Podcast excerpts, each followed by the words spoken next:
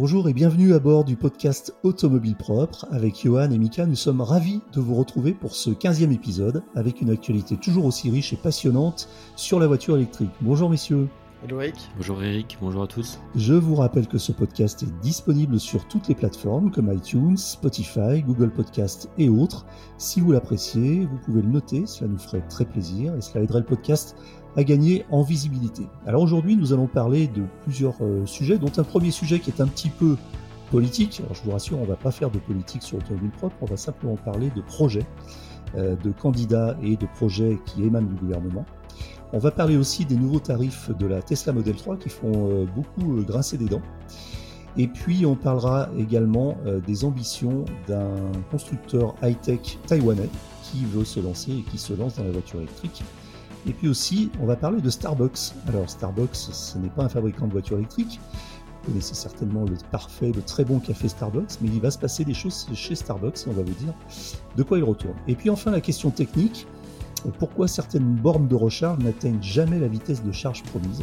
Et là on a pas mal de choses à vous dire aussi sur le sujet, même si c'est une question qu'il est euh, un petit peu difficile de traiter. Cet épisode est sponsorisé par MrEV.com, boutique en ligne d'accessoires de recharge pour véhicules électriques et hybrides rechargeables. Sur MrEV.com, vous trouverez toutes les solutions de recharge adaptées à votre véhicule électrique, notamment des câbles de recharge à la longueur personnalisée ainsi que des bornes de recharge fixes ou mobiles. Si vous avez besoin de conseils, les experts de MrEV.com vous répondent par téléphone du lundi au vendredi de 9h à 17h. Pour en savoir plus, rendez-vous sur mister-ev.com. Premier sujet, comment Macron, Emmanuel Macron, euh, compte rendre la voiture électrique accessible à tous?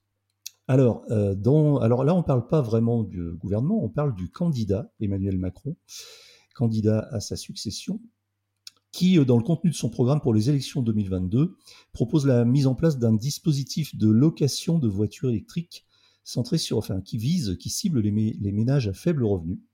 Donc c'est un, système euh, qui euh, va plutôt euh, vers l'usage plutôt que vers la propriété. Et, donc bah, le candidat Macron montre qu'il s'intéresse aussi au, sujet. Mika, de quoi il retourne avec ce projet? Alors effectivement, c'est pas une annonce du gouvernement, mais bien une annonce du, président candidat. Alors c'est bien de le préciser parce que des fois on ne sait pas ce qui est une annonce du gouvernement ou du ou de, Macron en, tant que candidat. Et euh, ça fait partie du programme qu'il a présenté il y a, quelques jours. Et donc, euh, partant du principe que tout le monde ne peut pas encore acheter une voiture électrique parce que les voitures électriques sont encore chères, euh, il propose de mettre en place un système de location à moins de 100 euros par mois, se basant sur un parc de 100 000 voitures décarbonées, de préférence produites en France et euh, qui compte mettre proposer à partir de 2023 avec une première enveloppe de 50 millions d'euros.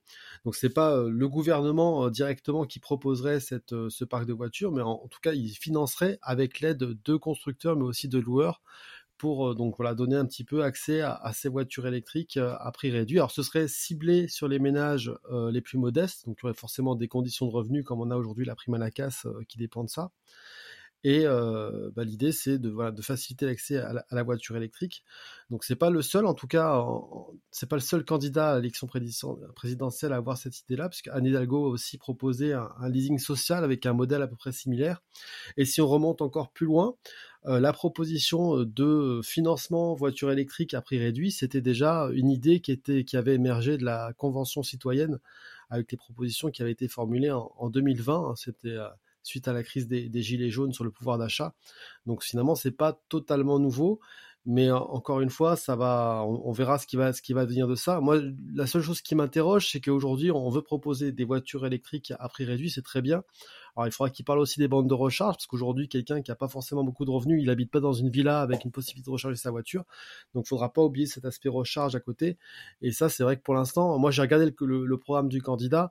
Euh, il n'y a pas grand-chose euh, dans les détails. Oui, alors ça, ça, pose encore une fois le, la question de la recharge en ville, puisqu'on imagine aussi qu'une partie des ménages les plus modestes euh, vivent en habitat collectif. Alors, je, n'ai pas de statistiques très précises. On en a, bien sûr, on en a déjà parlé, mais on, sait, on sait que c'est une, une, réalité et que la recharge en milieu urbain, la recharge en ville est un vrai sujet qui, pour l'instant, n'est pas réellement, réellement adressé je pense qu'effectivement, tous les, tous les candidats ont bien compris que euh, bah, finalement la voiture électrique était dans l'air du temps, qu'il leur fallait proposer quelque chose, qu'avec euh, aussi tout ce qui est autour du prix des carburants, euh, ben, c'était une des solutions à mettre en avant. voilà, maintenant, effectivement, je trouve que ça manque toujours un petit peu de concret. et effectivement, le point que relève Mika, il me semble hyper important, c'est effectivement quand on quand on n'a pas forcément les moyens et qu'on a des revenus modestes, la recharge, c'est une vraie question, en fait, c'est une vraie problématique. Et euh, quand on habite en copropriété, euh, c'est voilà, c'est pas évident non plus de faire poser une borne, même s'il y a des sociétés qui, s'emparent du sujet. Donc oui, ce point-là, il devra être creusé, effectivement. Ça part aussi de cette, intention politique de candidat. Elle, part aussi effectivement d'un constat qui est en train de, de devenir de plus en plus euh, prégnant et évident, c'est euh, que le kilomètre euh, en électrique est beaucoup moins cher que le kilomètre en, thermique. En gros, aujourd'hui, si on a une voiture qui fait à peu près 7 litres au 100, on, va, dépenser environ entre 16 et 18 euros d'essence, alors qu'on va dépenser à peu près 2 euros en, électricité, en énergie électrique. Donc, effectivement, c'est très tentant de passer électrique en se disant que c'est plus économique, enfin que oui, que c'est plus économique. Euh, en même temps, l'achat d'une voiture électrique est plus coûteux.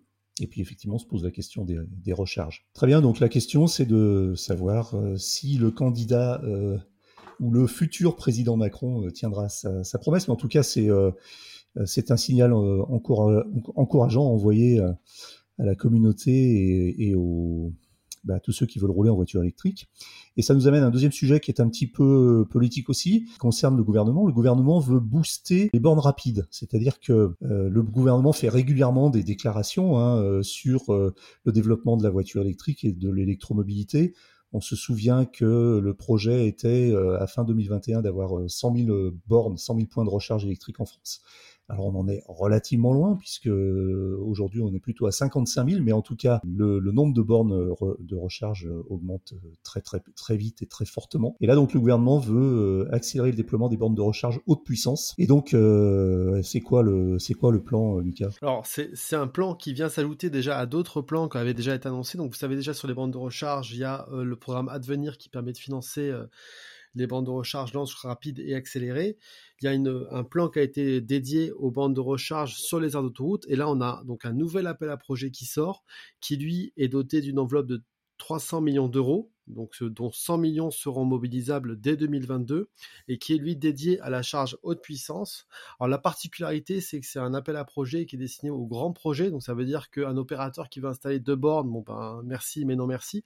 Donc il faudra à minima justifier euh, de 100 points de charge pour les opérateurs privés et de 50 pour les acteurs publics, avec des budgets minimaux entre 3 et 5 millions d'euros euh, donc ça veut dire que en fait on finance des projets, mais des projets à grande échelle. Donc on a compris qu'il fallait massifier et qu'il fallait installer beaucoup de bandes de recharge.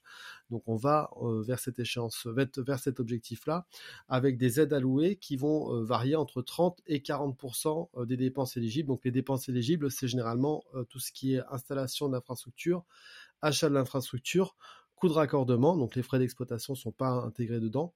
Donc c'est quand même des enveloppes qui sont, qui sont conséquentes. Donc l'appel à projet, il court jusqu'à fin 2024 avec plusieurs échéances des relevés. Donc l'idée c'est que intervalles réguliers, on valide les dossiers qui sont déposés dans le cadre de l'appel à projet. La première échéance, ce sera en, juillet 2022 et après il y en aura deux par an comme ça. Donc ça va forcément inciter de nouveaux opérateurs à se positionner pour installer des bornes et ça ça va dans le sens de la massification. Alors j'essaie de calculer sur 300 millions d'euros combien ça pouvait faire de bornes moi j'estime entre 15, 15 000 et 20 000 points de charge supplémentaires si on part euh, de la charge de puissance. Donc après, il faudra euh, voir un petit peu les projets qui sont, qui sont déposés, sachant qu'on demande aussi à ce que chaque station déployée euh, compte au moins 4 points de charge, dont 2 de puissance à minima 150 kW en courant continu. Donc vraiment, c'est un projet, un projet d'envergure. Moi, c'est intéressant, mais la seule chose qui m'inquiète, c'est que finalement, comme la première échéance est en juillet, j'ai peur qu'il y a certains opérateurs qui disent oula, on va, ralentir le projet avant de commencer les déploiements. On va, faire, le dossier et puis après on verra si on obtient les financements ou pas, parce que généralement les financements sont alloués avant l'installation des bornes et pas après. Ça peut effectivement créer des effets de bord ou même des effets d'aubaine. Alors par exemple, est-ce que est-ce qu'un grand opérateur peut être concerné? Parce qu'on sait que c'est quand même des projets, euh, ça concerne, enfin cette subvention, cette aide concerne des projets qui sont quand même relativement ambitieux, puisque c'est entre 3 et 5 millions d'euros. Euh, par projet euh, Est-ce qu'on ne peut pas avoir des effets d'aubaine du type, euh, je ne sais pas, je dis n'importe quoi, hein, mais Unity qui a déjà prévu son déploiement et qui va ralentir en attendant de, proposer son projet ou est-ce que, les grands opérateurs déjà actifs ne sont exclus de, ce, de cette subvention? Bah, en fait, non, tout le monde peut, candidater. Ce qui est exclu, par contre, c'est ceux qui, en fait, les, ça concerne pas les bornes installées sur les aires d'autoroute, parce qu'il y a déjà un dispositif là-dessus. Donc c'est en dehors des aires d'autoroute. Et euh, alors oui, euh, certains se disent bon, euh, finalement, ça va créer, comme je le disais juste avant, un effet d'aubaine pour peut-être même des, entreprises, des PME, qui vont se dépêcher d'installer des bornes pour toucher les aides, et puis qui peut-être après vont les laisser à l'abandon, on ne va pas les entretenir.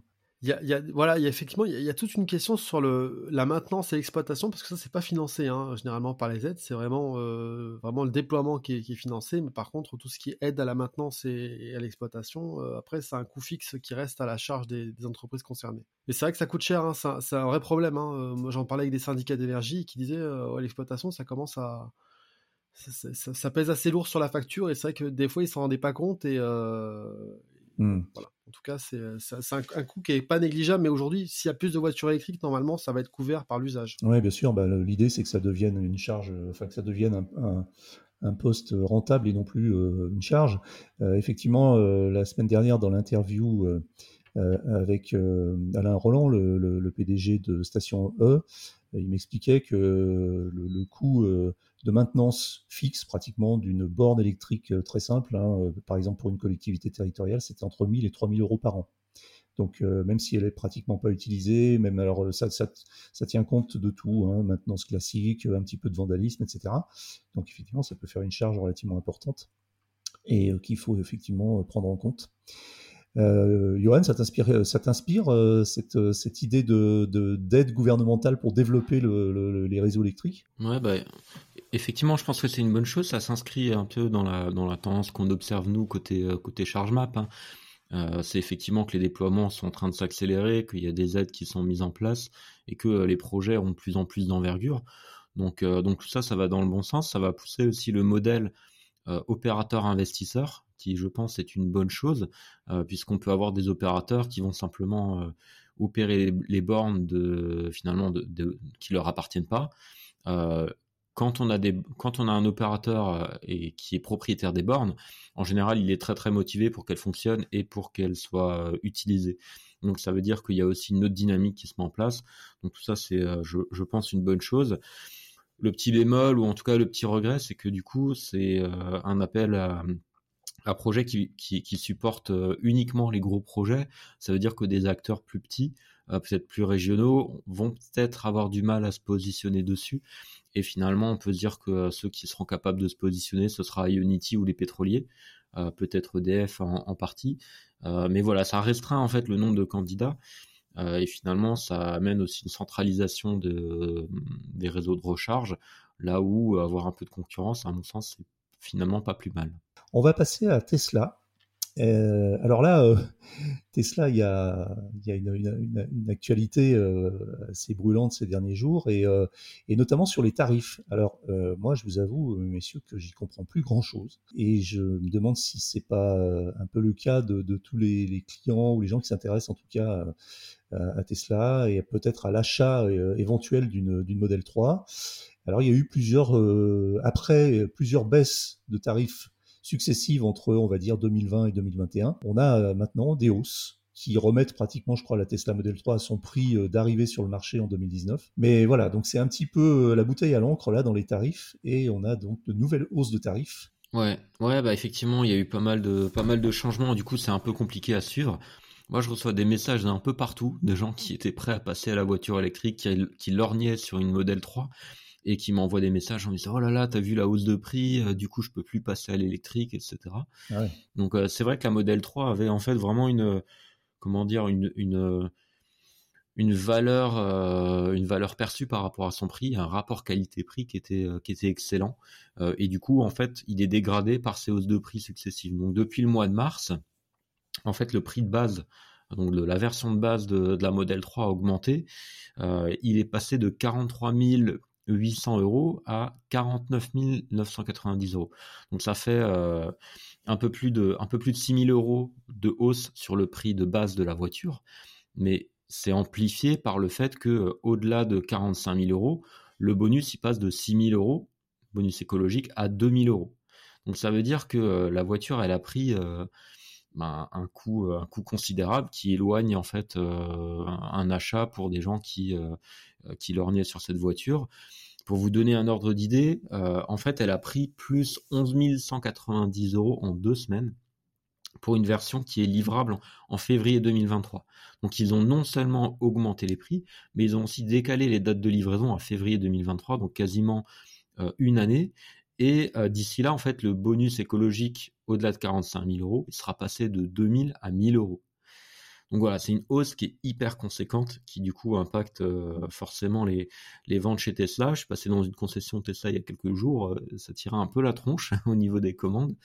Donc euh, voilà, c'est vraiment une hausse importante. Oui, donc on est au point où ce n'est plus anecdotique, mais ça peut remettre carrément en question un projet d'achat de voiture électrique. Oui, ouais, moi j'ai des gens autour de moi qui m'ont dit, ben du coup on n'y passe pas, on va attendre, etc.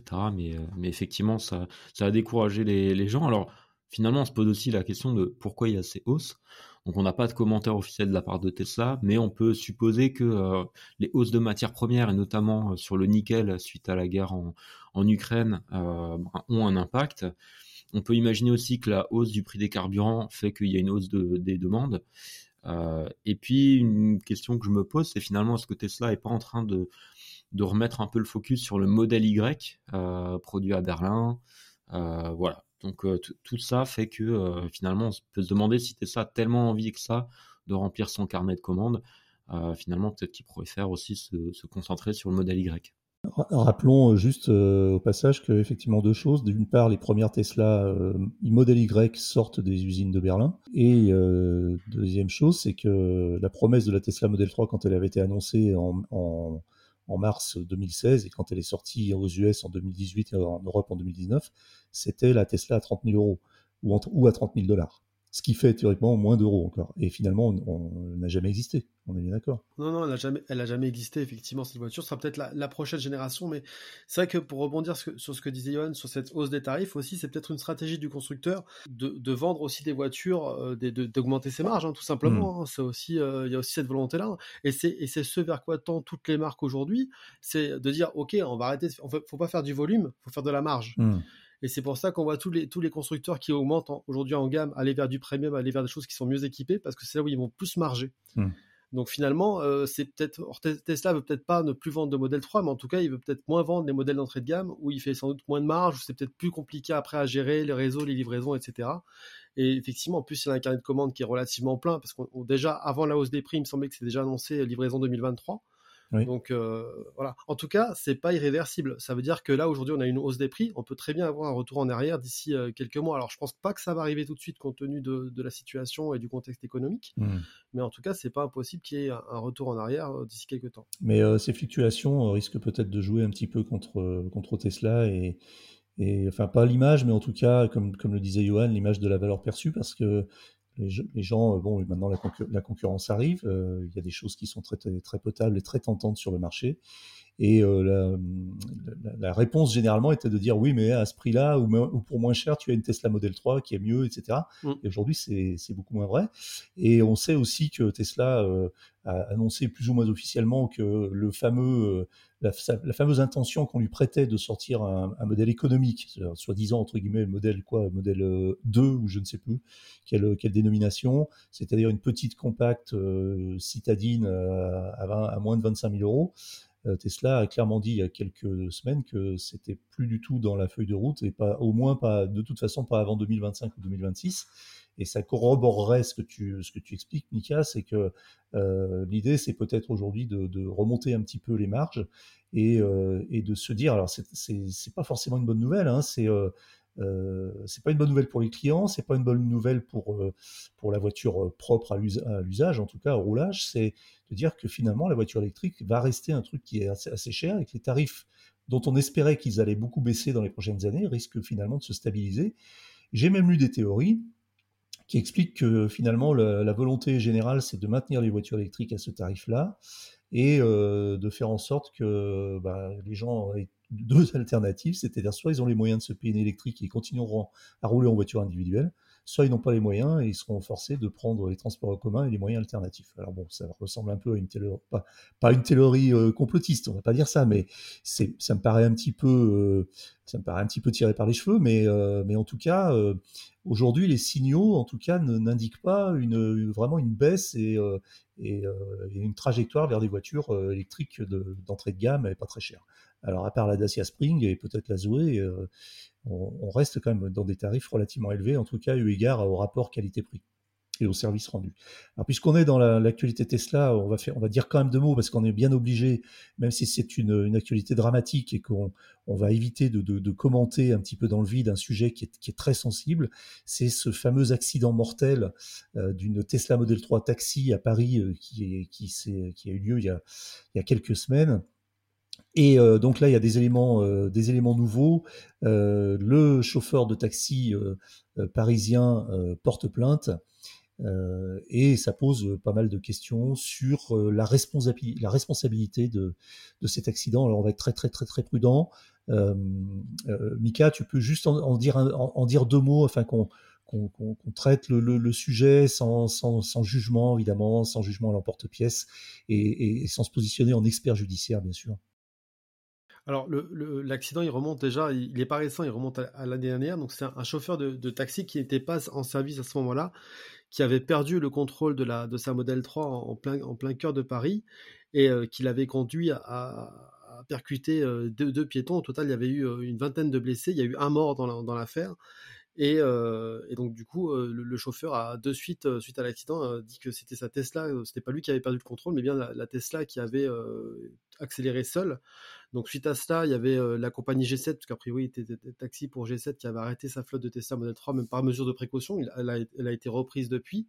Et en tout cas, le chauffeur aujourd'hui maintient sa version en disant, il, emmène la marque au tribunal pour attaque la, marque au tribunal pour mise en danger de la vie d'autrui. Donc euh, voilà, en parallèle, il y, a une, enquête juridique qui est en cours. Donc euh, voilà, c'est vrai que c'est toujours délicat de, commenter ce genre d'affaires, même si euh, après, objectivement, a priori, c'est pas non plus le premier utilisateur de la marque qui accuse la voiture d'accélérer toute seule. Mmh, mmh, est-ce qu'il fait ça par effet d'aubaine ou est-ce que c'est la vérité? Ça, après. Alors Tesla, c'était rapidement défendu en, sortant tout de suite les données techniques, les datas de la voiture, les logs et en disant qu'il n'y avait eu aucun problème technique sur la voiture. Euh, c'est toujours sujet à caution, ça, Johan, ce type de défense-là. Oui, bah, il faut, après, il faut effectivement euh, prendre le temps de tout analyser. Et puis, euh, la question, c'est finalement, est-ce qu'on a vraiment toutes les informations dans la voiture pour, pour décider, pour juger, pour, pour comprendre? Ça, c'est pas évident. En tout cas, on peut comprendre le, le, chauffeur de taxi et le fait qu'il attaque ça, puisque lui-même est en fait visé par une information judiciaire. Euh, qui, euh, bah, qui l'accuse en fait de d'homicide involontaire. Donc en tout, cas, voilà, il, doit, aussi se défendre. Euh, et, effectivement, je pense que la justice va avoir un sacré travail à faire pour démêler le vrai du faux dans, dans toute cette affaire. Donc voilà, c'est c'est assez, assez compliqué de donner un, un avis là-dessus, mais c'est à suivre avec attention pour savoir vraiment qu'est-ce qui s'est passé. Et qu'est-ce qu'on peut faire pour que ça ne se reproduise plus hmm. Ce qu'on peut dire simplement, c'est que c'est un chauffeur de taxi. Donc c'est euh, quelqu'un qui a probablement un petit peu d'expérience de la conduite euh, en ville et notamment euh, à Paris. Donc c'est difficile de, lui attribuer comme ça sans savoir une responsabilité immédiate. Et ça sera effectivement très très intéressant et crucial d'avoir les, les, rapports les rapports d'enquête et peut-être entre guillemets ce que j'appelle la boîte noire de Tesla, c'est-à-dire euh, les, vraies données euh, de Tesla, euh, si, toutefois on peut, on peut réellement y accéder. Bref, on clôt ce, sujet qui est, très délicat. Et puis, on, va parler d'une entreprise taïwanaise qui est très connue des amateurs d'iPhone et qui se lance à son tour dans la voiture électrique, Johan. Oui, bah effectivement, Foxconn, hein, pour ceux qui ne le connaissent pas, c'est notamment euh, l'entreprise sous-traitante d'Apple pour la fabrication des iPhones. Donc c'est un spécialiste de, l'électronique et depuis quelques temps, en fait, a un mouvement assez global dans la tech qui consiste à regarder vers la voiture électrique comme un nouvel Eldorado. Foxconn, il fait pas exception et ben, se lance dans ce, marché-là, d'abord en tant que fournisseur de composants, ensuite ils ont développé une plateforme complète, et maintenant ils sont fabricants pour au moins trois marques, euh, donc Fisker qu'on connaît bien, euh, Lordsdon qu'on connaît un peu moins bien et Faraday Future. Euh, et mais en fait, ils comptent pas s'arrêter là. Ils veulent développer leur propre marque. Donc, on a déjà parlé ici dans le dans le dans le podcast. ils sont en train de monter une marque qui s'appelle Foxtron avec trois trois véhicules électriques, donc un SUV qui s'appelle le modèle C, une berline qui s'appelle la modèle E et un bus qui s'appelle le modèle T. Donc euh, voilà, ils ont, euh, ils, ont vraiment, euh, ils ont vraiment développé toute une gamme et ils ont des ambitions qui sont assez impressionnantes puisqu'ils comptent produire entre 1,5 million et 750 000 voitures par an d'ici 2025. Donc c'est assez conséquent. On sait que c'est compliqué de monter en puissance sur le sur l'industrialisation des véhicules. Tesla en a fait les frais. Et si on compare finalement ce demi-million de, de véhicules électriques d'ici 2025, c'est à peu près ce que produisait euh, Tesla en 2020. Hmm. Donc ça veut dire qu'il faut vraiment mettre les moyens, il faut accélérer, il faut euh, construire des usines ou les, ou, les rénover. Donc euh, voilà, c'est très très ambitieux. Et Foxconn a en fait une ambition qui, semble dingue, c'est de peser 5% du, marché mondial du véhicule électrique d'ici 2025. Donc voilà, c'est des, ambitions qui sont, qui sont très très fortes et sur lesquels finalement euh, euh, Foxconn a tout à tout à prouver en fait. Oui, oui, complètement. Alors après, souvent il y a loin entre de la déclaration au, au, à la réalité, et c'est vrai que de 2025 c'est demain. Alors après, ce qu'il y a, c'est que Foxconn a probablement une très grosse expérience de la fabrication et de l'industrialisation, puisque il travaille sous la pression d'un des plus exigeants dans, dans le monde, c'est Apple, euh, même si c'est plutôt dans la miniaturisation. Donc c'est certainement des processus un peu différents. Euh, ce qui est aussi euh, amusant de constater, ce sera la, dernière remarque, c'est qu'ils travaillent, vont travailler, ils travaillent avec euh, trois marques de voitures électriques, dont, seulement une est chinoise. Alors Foxconn est une entreprise asiatique, mais euh, les liens avec la Chine ne sont pas forcément euh, les plus forts, puisque les deux autres marques avec lesquelles ils travaillent, ou ils vont travailler, sont des marques euh, américaines, Fisker et, Lordstone. Donc on voit qu'il y a une, espèce de tropisme, puisqu'ils ont déjà l'habitude de travailler avec une grosse boîte américaine, et que ça a probablement peut-être influé un petit peu leur choix de, leur choix de marché. Mika, tu voulais ajouter quelque chose ou on passe directement au sujet suivant? Bah non, c'est encore un de plus, hein, j'ai envie de dire. C'est euh, après peut-être qu'ils se disent que à Taïwan il y a peut-être un marché à prendre sur leur marché domestique. Ils voient le succès de Gogoro, cette euh, start-up spécialisée qui a, fait du scooter électrique une révolution avec son système d'échange de batterie. Ils disent pourquoi pas nous euh, Voilà, on peut faire aussi le parallèle au Vietnam avec Binfast qui se lance aussi dans la voiture électrique. voilà, peut-être que Foxtron a ambition aussi d'être le constructeur national taïwanais de voitures électriques. Hein. Donc il y a forcément un marché là-bas, et plus après rayonner sur le reste de l'Asie. Alors bah, justement, on parlait des USA et puis principalement de la Silicon Valley, parce que c'est souvent là que aussi démarrent les, entreprises et les startups de l'électromobilité, des marques de voitures électriques, et on y reste un petit peu avec euh, Starbucks. Alors Starbucks qui vient euh, d'annoncer une sorte de partenariat avec Volvo pour proposer euh, euh, bah, proposer quoi, euh, Mika? Proposer en fait un corridor de charge rapide. Donc euh, les, deux marques se sont associées pour déployer au total une soixantaine de bornes sur une distance de plus de 2000 km entre les villes de Denver et de Seattle. Donc vraiment, il y a vraiment un corridor envoyé sur le communiqué de presse et avec des, points, des points de recharge qui sont répartis environ tous les, tous les 60 à, tous les 145 km pardon, donc euh, qui vont permettre aux utilisateurs de se recharger le long pour un long trajet. Donc c'est vraiment le concept du café recharge euh, qui s'applique et avec des points de charge qui vont être déployés avec euh, ChargePoint qui est un spécialiste américain de la, recharge rapide. Et bah, l'idée, c'est bah, justement de permettre aux gens de, pouvoir s'arrêter, de pouvoir prendre un café, de pouvoir recharger. Je trouve ça que c'est assez malin, sachant qu'il y a eu un partenariat avec Volvo, mais que les bornes seront ouvertes à tous. Et a priori, les clients Volvo pourront bénéficier de la recharge gratuite. Hmm. Alors effectivement, quand on regarde la carte, ça concerne euh, un axe, euh, on va dire, euh, qui est situé sur le nord-ouest, vraiment l'extrême nord-ouest des États-Unis, entre Seattle et Denver. Seattle, qui est d'ailleurs la ville natale de Starbucks, comme d'autres grandes marques connues, entre autres Boeing ou Microsoft ou Amazon. Donc, un grand centre économique.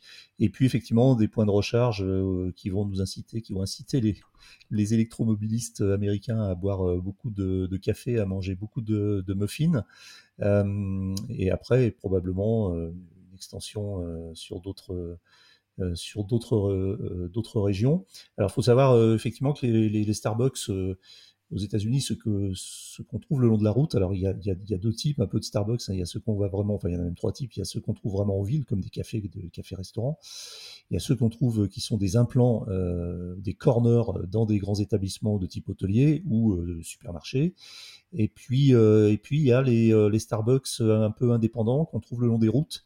Euh, un petit peu, qui ressemblent un peu, enfin, ils ressemblent pas à des stations-service, mais qui sont indépendants, qui sont des bâtiments indépendants comme des McDo et qu'on trouve tout le long des, routes américaines. Et c'est probablement sur ces genres de Starbucks. Alors ils sont pas euh, on en trouve moins dans la, en race campagne, mais on en trouve plus euh, en périphérie ou à proximité des grandes villes. Mais euh, ce sont des, bâtiments autonomes, indépendants. Et c'est dans ce type de, Starbucks qu'on va trouver ces stations de recharge. Et probablement pas en ville. Encore une fois, on revient toujours au même sujet, c'est que on a beau tourner le sujet dans tous les sens, la recharge en ville, personne ne s'y colle réellement. Quoi. Il, y a toujours, il y a toujours une problématique de stationnement, en fait. Hein, c'est ça la raison numéro un. Très bien. Euh, en tout cas, c'est intéressant. Alors pour l'instant, ça concerne que les USA, mais si ça vient par ici, euh, ben, on sera ravis. Ou même, euh, pas forcément Starbucks, mais une marque équivalente, bien implantée, bien implantée avec un réseau sur les principaux axes routiers, ça pourrait être effectivement intéressant à suivre. ce qui nous conduit au dernier sujet. Alors là, c'est la question technique. Et alors là, c'est la vraie question piège parce que on a plein de réponses. Euh, et, quand on contacte un peu les principaux concernés, les opérateurs, euh, ils n'ont pas forcément beaucoup de réponses à nous donner. Euh, donc on essaie de se débrouiller par nous-mêmes et de trouver un petit peu quelles sont les raisons pourquoi certaines bornes de recharge n'atteignent jamais la vitesse de charge promise. Quel que soit le contexte, on y viendra peut-être en détail. Johan, justement, tu as peut-être un début d'explication. Oui, bah alors déjà on parle souvent en fait de, ce problème-là sur les sur les bornes de recharge rapide, puisqu'en général sur les sur les bornes de recharge AC il n'y a pas trop de pas trop de problèmes. C'est quelque chose qui est mal compris en fait par les conducteurs de véhicules électriques et euh, finalement il y a plusieurs raisons. Donc moi j'en ai listé cinq, il y en a peut-être d'autres, mais je vais au moins vous lister euh, celles qui me semblent être les principales. Euh, alors premier point, c'est soit ça vient de la voiture, soit ça vient de la borne. Mmh. C'est déjà le truc qu'il faut garder en tête. Euh, et parfois des deux.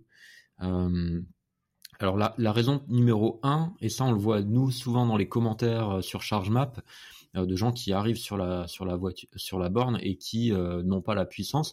souvent en fait c'est la voiture qui est pas en capacité d'absorber la puissance de la de la borne de recharge qui est en face, tout simplement parce que le chargeur est pas est pas capé pour ça. Donc on a souvent ça avec des gens qui ont des Dacia Spring qui vont pas comprendre que le chargeur finalement est, assez limité, ou des gens qui ont des hybrides rechargeables et qui vont les, connecter aux bornes et qui vont dire mais c'est pas de la charge rapide. Ah oui, mm. mais euh, la voiture ne permet pas en fait d'encaisser la puissance. Donc ça c'est la raison numéro un. La raison numéro deux pour moi c'est euh, la borne où le groupe de bornes n'a pas l'alimentation adaptée. Euh, donc c'est typiquement il y a un abonnement électrique qui est, qui est pris, il y a une arrivée électrique qui est tirée euh, mais elle délivre pas assez pour alimenter la borne de recharge. Donc ça, ça arrive, ça arrive notamment sur des, sur des grappes de bornes quand il y a plusieurs véhicules qui chargent. Euh, ben parfois on n'arrive pas à obtenir euh, l'ensemble de la puissance promise.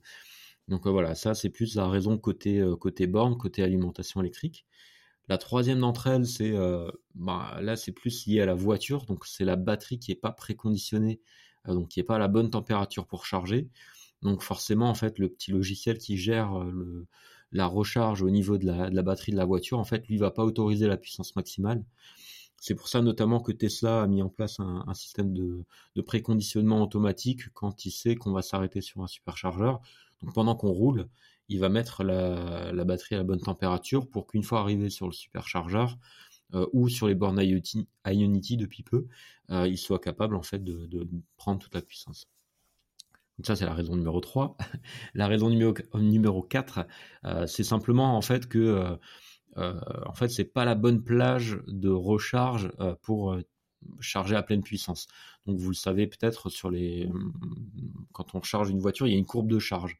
Donc typiquement, cette courbe de charge, elle va induire en fait une capacité de, de, prendre en fait la puissance maximale ou non. Et notamment en fait quand on est dans l'extrémité, par exemple sur les 80, sur les 20 derniers pourcents, c'est souvent un exemple qu'on donne. Ben là, la, la, batterie, le logiciel de gestion de la batterie va aussi réduire la puissance acceptable. Donc voilà, c'est juste une question de plage et c'est pour ça que souvent en fait, on va atteindre la pleine puissance que pendant quelques minutes avant ensuite d'avoir une baisse progressive de la, de la, de la puissance. Donc ça, c'est vraiment lié en, fait à la courbe de charge de la voiture, ou de la borne d'ailleurs. Euh, mais ça devient un peu technique. Et puis euh, la raison, euh, la raison 5, ça on le voit nous souvent chez ChargeMap en été, c'est que la borne de recharge, elle est mal refroidie, elle est en plein soleil, et donc elle chauffe. Et pour éviter la surchauffe, en fait, ben, la borne, elle va se mettre en sécurité. défaut. Hmm. Voilà, soit elle va réduire sa puissance pour pas trop chauffer et être capable en fait de continuer à délivrer le service. Donc euh, voilà, ça c'est un point aussi qui est important euh, quand on déploie un réseau de bornes de recharge. Faire attention à pas mettre la borne en plein soleil et, et, voilà. Et ça c'est important et souvent les gens ne comprennent pas. on voit beaucoup de commentaires à ce sujet en été euh, où euh, finalement il n'y a pas toute la puissance délivrée à cause des raisons de, surchauffe. Oui, donc ça c'est intéressant ce dernier point parce que en fait la, bonne recharge c'est un équilibre de plein de paramètres et notamment euh, d'un bon équilibre entre trop chaud et, trop froid, que ce soit pour la borne de recharge ou pour la batterie de la voiture. Alors effectivement on a ces cinq raisons. Johan, merci d'avoir bien détaillé le sujet parce que c'est effectivement essentiellement ça.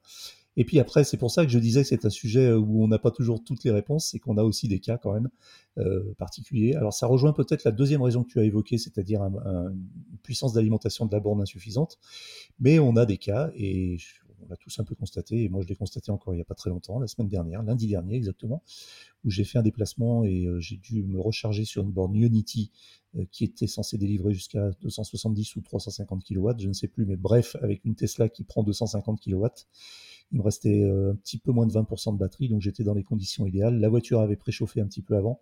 Non, pardon, la voiture n'avait pas préchauffé avant, euh, bien que j'ai indiqué le chargeur Unity dans, mon, dans le planificateur de la voiture, ce qui m'a surpris. Je pense que j'ai peut-être pas la dernière mise à jour sur ma voiture. Et, euh, mais en tout cas, il faisait pas froid, puisqu'il faisait à peu près 16 de, 15-16 degrés, donc une température, on va dire, presque optimale. Et, euh, et bien sur cette euh, station Unity où j'étais seul, euh, je n'ai pas dépassé 80 kW, euh, alors je suis censé prendre 250. Et ça m'arrive aussi sur des, de temps en temps sur des superchargeurs Tesla, dont un qui n'est pas très loin de chez moi, qui est un de dernière génération, un V3 qui euh, délivre aussi 250 kW et sur lequel j'ai pu prendre une fois 245 pendant quelques secondes, avec une chute assez importante euh, très rapidement et euh, où la plupart du temps, quand je charge, je suis plutôt entre 100 et 120. Et euh, là, pareil, il n'y a pas de raison vraiment, parce que là, pour le coup, la voiture est préchauffée puisqu'elle a reconnu le chargeur Tesla. Euh, la voiture, donc la batterie, c'est préconditionné. J'arrive avec 20%, etc. Je pense que je remplis les bonnes conditions et malgré tout, il y a. Et puis alors, la dernière fois, c'était flagrant parce que j'étais seul. Hein. C'est un superchargeur où il y a 16 stèles. J'étais seul. Et je suis arrivé, c'était 11 heures du soir. je suis arrivé avec une batterie donc préconditionné par, la voiture. Euh, j'étais à peu près à 18% et j'ai chargé, euh, j'ai pas dépassé 100, je sais plus de mémoire, 120, 130. Voilà, donc il reste quand même des zones d'ombre et, c'est ce que je disais tout à l'heure, on n'a pas toujours les réponses parce que quand on pose la question aux opérateurs, on fait un peu, on essaye de faire notre travail et d'investiguer un peu. On a souvent des réponses euh, assez euh, langue de bois. Hein. On nous dit non, non, mais tout va bien, vous êtes mal tombé, euh, votre voiture n'était pas à la bonne température. Enfin, on trouve toutes les bonnes raisons, mais en fait, euh, c'est difficile d'avoir des, des, réponses. Donc, effectivement, c'est un faisceau de raisons, comme tu l'expliques très bien expliqué, Johan, et je pense qu'il faut, il faut pour l'instant s'en tenir là. Tu voulais ajouter quelque chose? Ouais, ben, en, fait, moi, ça m'inspire juste une, enfin, plusieurs réflexions même. La première, c'est que c'est extrêmement difficile de trouver la cause de cette, de cette problématique de puissance. Euh, puisque ben, il y en a tout plein. Donc même un opérateur, lui, va avoir du mal à répondre. Euh, la deuxième, c'est que euh, finalement, on comprend aussi la problématique de la facturation au temps passé. parce que au temps passé, il faut vraiment être capable de délivrer la puissance qui, est, qui a été ben, qui est promise. Mmh. Et les gens ne comprennent pas en fait hein, quand ils ils mmh. sont pas capables d'avoir la puissance, même si c'est pas un problème côté borne. Ben, ils sont facturés au temps passé, donc pour eux, voilà, c'est pas acceptable. Mmh. Donc on, ça, revient aussi à, pousser vers une facturation plutôt de l'énergie délivrée plutôt que le, service de charge, en tout cas le, le temps de charge.